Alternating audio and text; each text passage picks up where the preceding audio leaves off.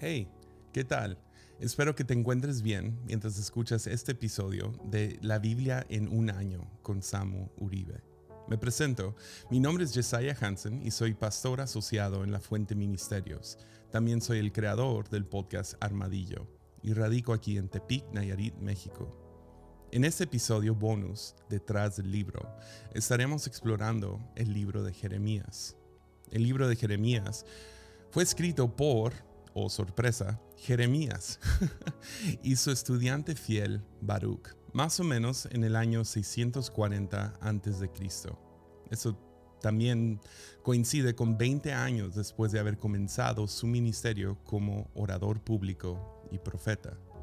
Jeremías es el libro más largo y probablemente el libro mejor escrito de todo el Viejo Testamento, por lo menos en mi opinión, porque está lleno de poemas, predicaciones y mucho del contexto histórico de sus tiempos. Entonces se lee como una historia.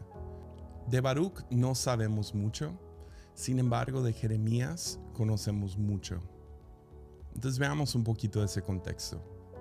Jeremías fue principalmente un profeta, comenzando su ministerio a una edad muy joven, entre 18 y 20 años. Esto fue sumamente anormal para sus tiempos, pues Dios llamaba a gente mayor a los 40, ah, ya, ya con hijos, ya con familia, ya, ya avanzados en edad. Pero Dios lo llama desde, desde joven. Fue orador, predicador, recitando sus poemas proféticas en las plazas públicas. Ese llamado, primero uh, Jeremías intentó rehusarlo, o sea, decir no, no lo quiero, porque sería una tarea extremadamente difícil, además de la edad que él tenía en el momento. Jeremías 1, 9 al 10 nos dice, nos narra perfectamente este llamado que Dios pone sobre él. Nos dice, y el Señor me dijo, he aquí, he puesto mis palabras en tu boca. Mira, hoy te he dado autoridad sobre las naciones y sobre los reinos, para arrancar y para derribar, para destruir y para derrocar, para edificar y para plantar. Seis de estas palabras tienen que ver con destrucción, con ya, con reemplazar. Ah, dos tercios de su llamado tienen que ver con enfrentar los poderes del momento. Esto llevó a que Jeremías siempre se encontrara con gran oposición, como te puedes imaginar líderes religiosos ah, fueron los primeros que empezó a, exhortar y a exponer. Los llamó cueva de, ladrones. Ah, los expuso por usar el templo como un amuleto supersticioso. Los exhortó porque practicaban corrupción e injusticia también a los líderes políticos, a los reyes y a los gobernantes. Él iba contra ellos especialmente porque se habían olvidado de Dios y habían buscado ayuda de Egipto. Estas diferentes autoridades terminaron llegando a él con gran oposición. En una ocasión lo pusieron dentro de un cepo y expusieron toda su espalda y posterior hacia la gente que iba entrando al templo para poder humillarlo, traerle, a escupirle, golpearlo y, y humillarlo al final de cuentas.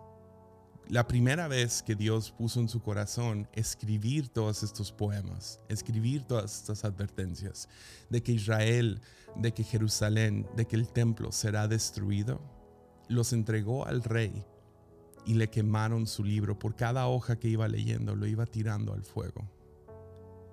Lo echaron y lo olvidaron dentro de un pozo profundo, lo censuraron, lo menospreciaron, se burlaron de él. Su llamado no fue nada fácil.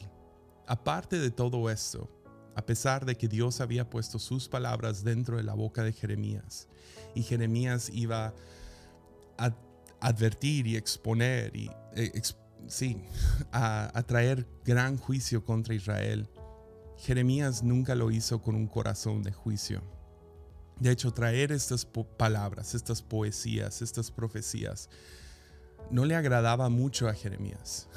Nunca ves un espíritu sobre él que dice, te lo dije, aun cuando todo lo que él advierte se cumple. Más bien, ves su dolor, y sus lágrimas en todas sus advertencias y exhortaciones. Intenta renunciar en un punto. Va ante Dios y le dice, renuncio. Esto es demasiado difícil. Es más, hasta culpa a Dios de haberle engañado a una edad joven. Pero luego en su misma renuncia, voltea al cielo y dice, pero tus palabras queman dentro de, mis huesos y no puedo quedarme callado. Jeremías fue el profeta al que Jesús imitó más. Mientras Isaías es el profeta que escribe mucho acerca de Jesús, siendo considerado por algunos de manera, no sé, familiar o ah, de una manera juguetona, divertida, no sé, que aman la Biblia, llaman el libro de Isaías el quinto evangelio. Pero aunque Jeremías no habló mucho acerca del Mesías venidero, acerca de Jesús, el Hijo de Dios, definitivamente lo imitó. Jeremías actúa como Jesús. Jeremías y Jesús fueron tan similares que es difícil distinguir quién imita a quién. Jeremías viniendo 500 años, 600 años antes de que Jesús viniera, pero al mismo tiempo tú y yo sabiendo que Jesús es aún antes del tiempo mismo.